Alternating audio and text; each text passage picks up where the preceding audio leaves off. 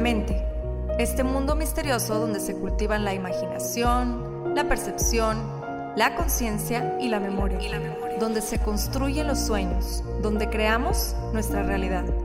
Por muchos años el ser humano ha tratado de entenderla, de descifrarla, de descifrarla y hemos descubierto que posee un enorme poder, tanto para destruir como para crear.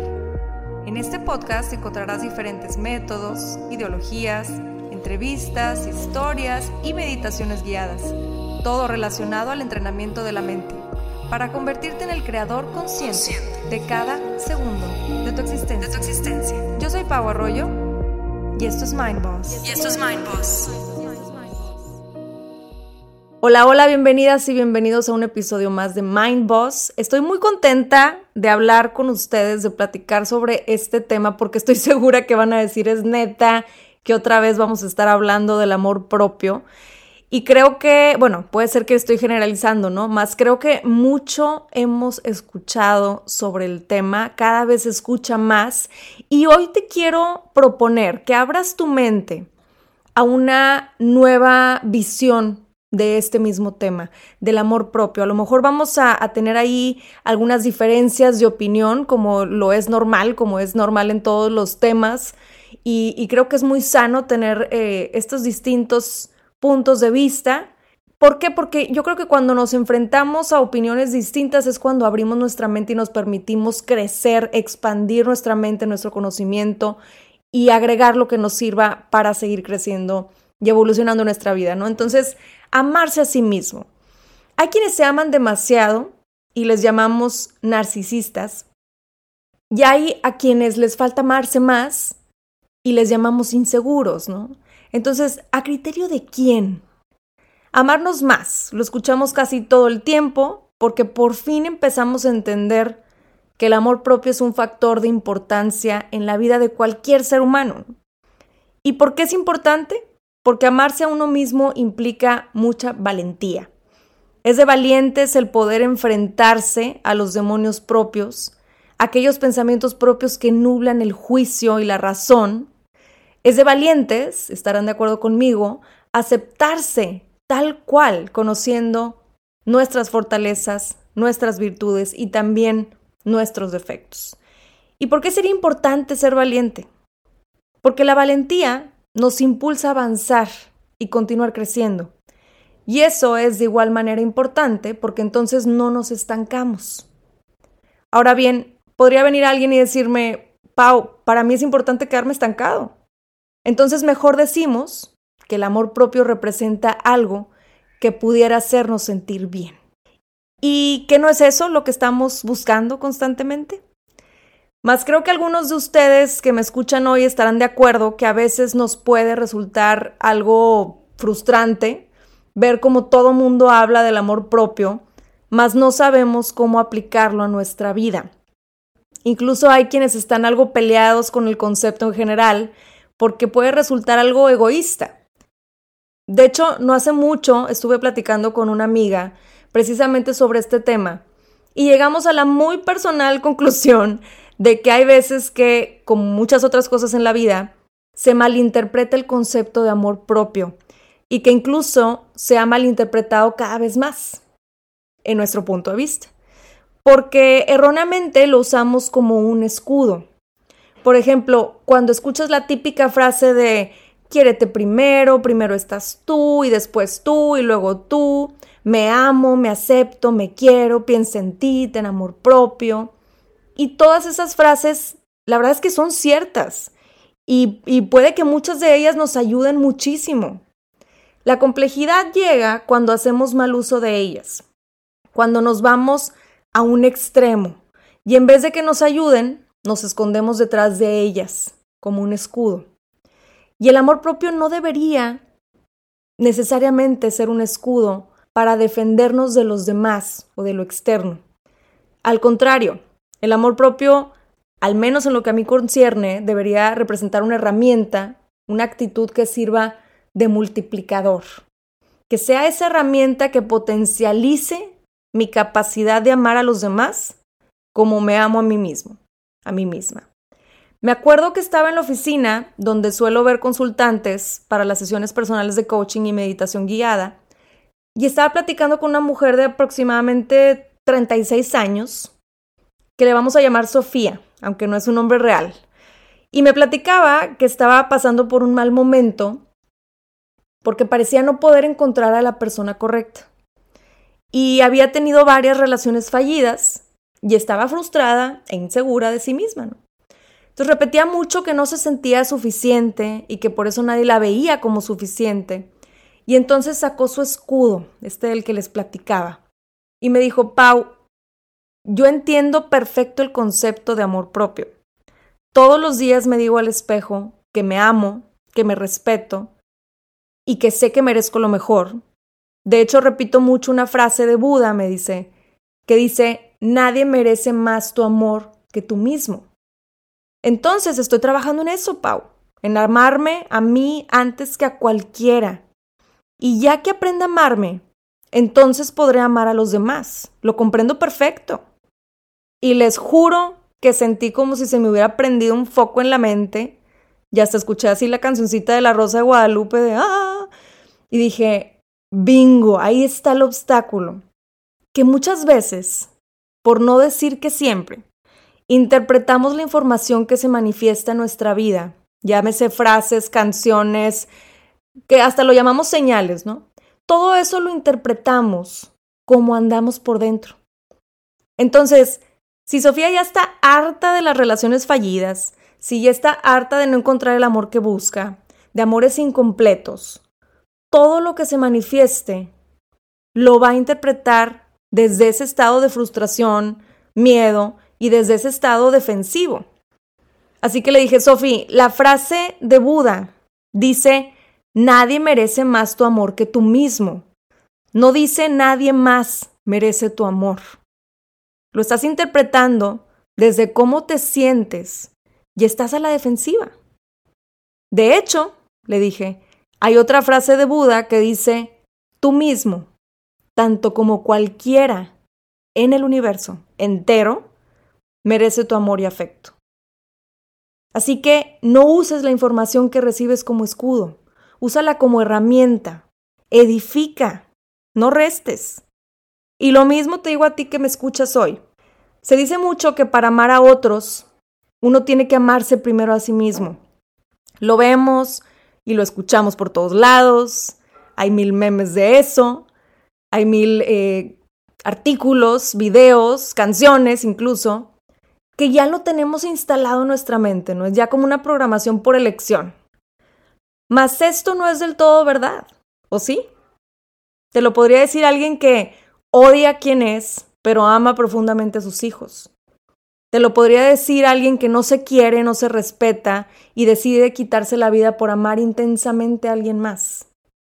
Te lo puede decir un niño o una niña que ama a sus padres sin antes saber lo que es el autoestima.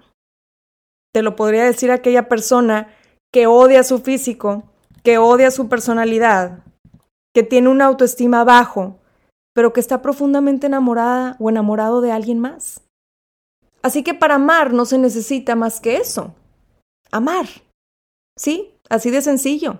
Amar debe ser algo que se dé natural, sin reglas, sin pasos a seguir, sin normas.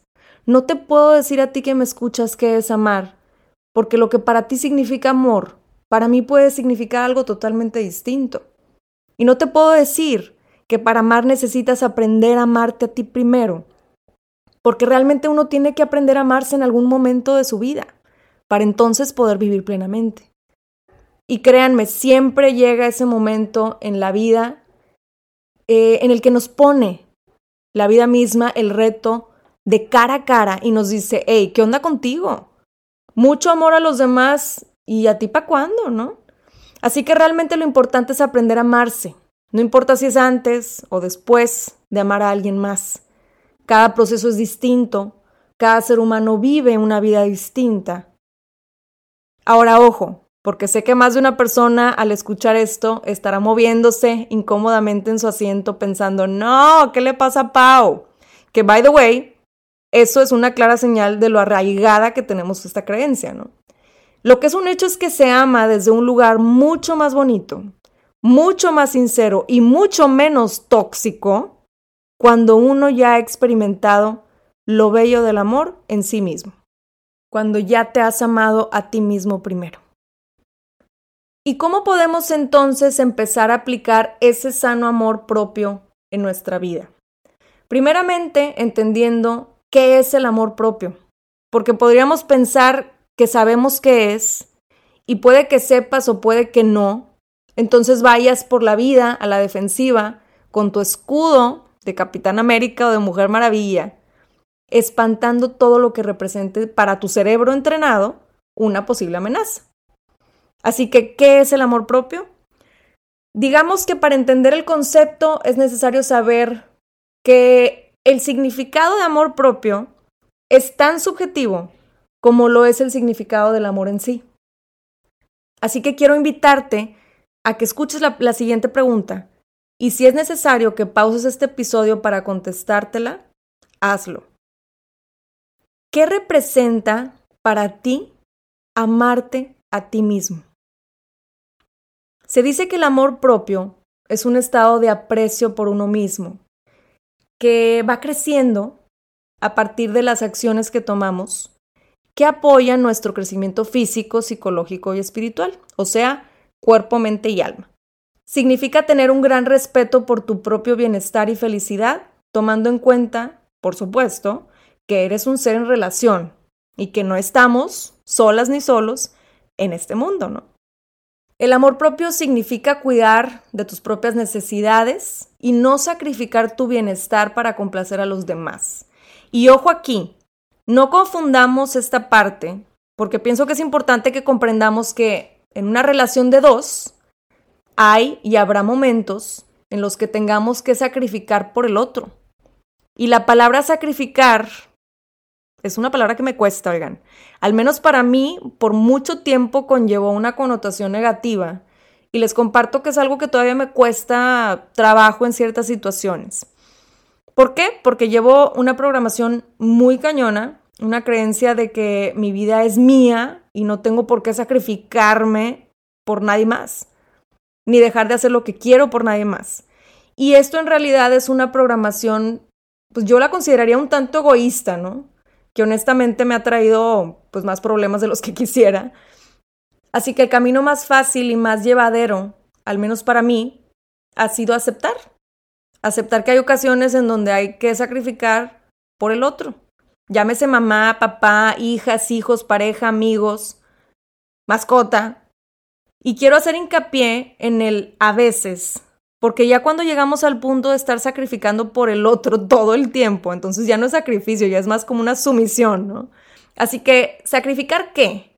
¿Qué sacrificamos? Tiempo, espacio, elecciones, más nunca sacrificar el bienestar propio ni del otro. Porque en el momento en el que sacrificamos el, bienestar, entonces entramos en un malestar. Mal-estar, o sea, estar mal. Y claro, yo voy de acuerdo en que la vida está compuesta de momentos agradables y desagradables, mas lo ideal es que busquemos estar bien, bien estar. Y ya que estamos aquí tratando de, pues, comprender, ¿no? A fondo cada factor, comprendamos también qué quiere decir bienestar. Y aquí me voy a ir con la definición del diccionario de la Real Academia Española, que define bienestar como el conjunto de las cosas necesarias para vivir bien, eh, una vida holgada o abastecida de cuánto conduce a pasarla bien y con tranquilidad, y el estado de la persona en el que se le hace sensible el óptimo funcionamiento de su actividad somática y psíquica, o sea, lo que pienso y siento. Así que, resumiendo, podríamos decir que el amor propio, entre muchas otras cosas, es buscar el bienestar. ¿Qué necesito para vivir bien? Yo, Paulina, ¿qué necesito para vivir bien? Tú que me escuchas, ¿qué necesitas para vivir bien? ¿Qué me falta o qué me sobra para pasarla bien y con tranquilidad? ¿Lo que pienso y siento generalmente me conduce hacia el bienestar? Tómate un tiempo para pensar en estas preguntas y respondértelas a ti misma o a ti mismo. Y ahora, me gustaría hablar de cómo hoy en día queremos que nos enseñen a hacer todo. Y bueno, es un hecho que vivimos en la era de la información. Tenemos acceso a tanta y tanta información, a tantos puntos de vista, a tantas opiniones, a tantos datos.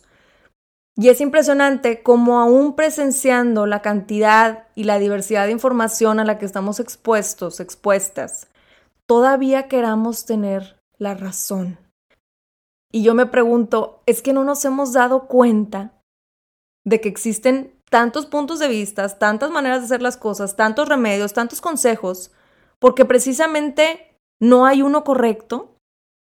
¿Y por qué hablo de esto? Porque nos estamos acostumbrando, de cierta manera, creo yo, eh, a que nos digan, a que nos enseñen, a que nos guíen.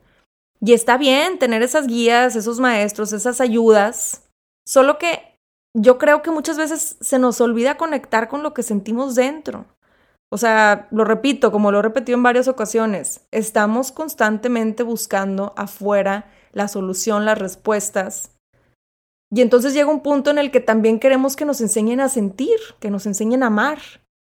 Y yo honestamente pienso que eso no se ha enseñado o no se ha logrado enseñar porque pues no se puede enseñar. ¿Qué curso tomaron tus padres para amarte, no? ¿Qué curso tomaste tú para amar a tu pareja? ¿O a tus hijas o a tus hijos? ¿Realmente se nos enseña a amar? ¿O es algo que se da naturalmente? ¿Por qué entonces buscamos quien nos enseñe a amarnos a nosotros mismos? Habrá e incluso hay muchísimos libros, cursos, maestros que pretendan hacernos la vida más fácil, a exponernos humildemente herramientas que nos ayuden a comprender lo que es amar al otro o a sí mismo. Hay mucho, mucha información sobre eso. Mas yo creo que son guías, ayudas. Nadie te puede enseñar a sentir, porque sentir es algo tuyo, es algo tan tuyo que únicamente tú puedes comprenderlo, que únicamente tú puedes enseñártelo, porque únicamente tú puedes sentirlo. Así que hoy en este episodio no pretendo darte los siete pasos que debes seguir para amarte más, porque para mí sería imposible garantizarte los resultados, ¿no? Lo que sí pretendo es invitarte a que dejes, a que te dejes experimentar el amor propio, dándote permiso de sentirlo. ¿Hay maneras de generar esa conexión con el sentimiento? Claro que las hay. Hay miles, unas pueden funcionar y otras no. Quizá te sirva a ti escucharte. Escucha lo que te dices a ti misma o a ti mismo día con día. Escúchate como escuchas a la persona que amas cuando te habla. También te puede funcionar aceptarte.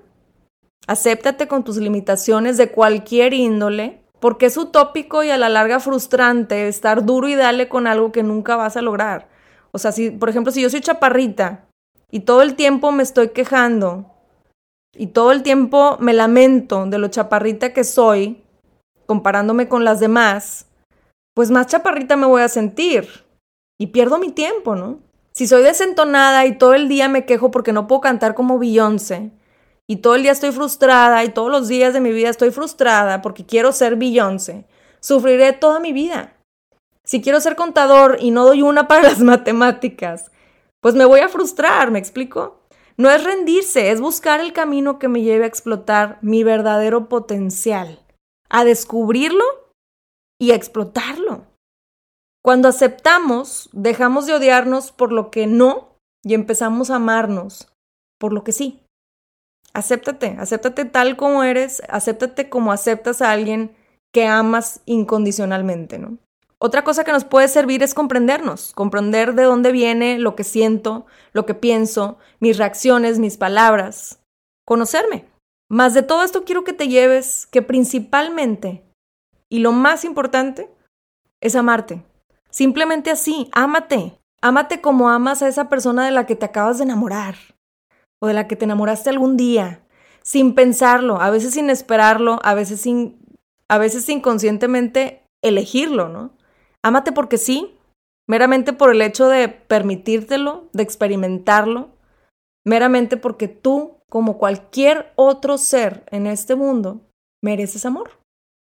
Y lo vas a recibir, créeme. Constantemente lo estamos recibiendo, solo que a veces no lo vemos. Porque como quizá nunca te lo has dado a ti misma o a ti mismo, no lo conozcas. Porque quizá tu sesgo de confirmación no te permite verlo.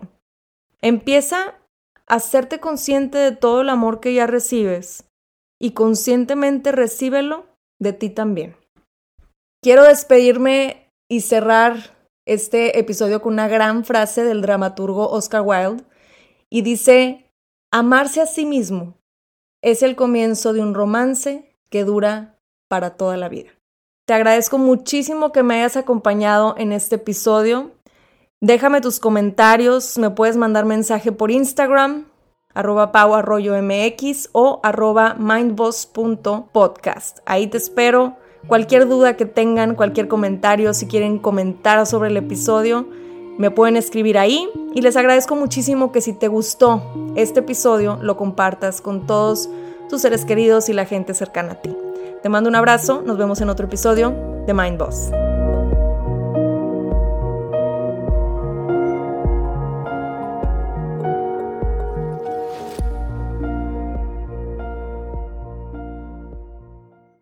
Is Ryan here, and I have a question for you. What do you do when you win? Like, are you a fist pumper? A woohooer, a hand clapper, a high fiver. I kind of like the high five, but if you want to hone in on those winning moves, check out Chumba Casino. At ChumbaCasino.com, choose from hundreds of social casino style games for your chance to redeem serious cash prizes. There are new game releases weekly, plus free daily bonuses. So don't wait. Start having the most fun ever at ChumbaCasino.com. No purchase necessary. VGW. Void were prohibited by law. See terms and conditions. 18 plus.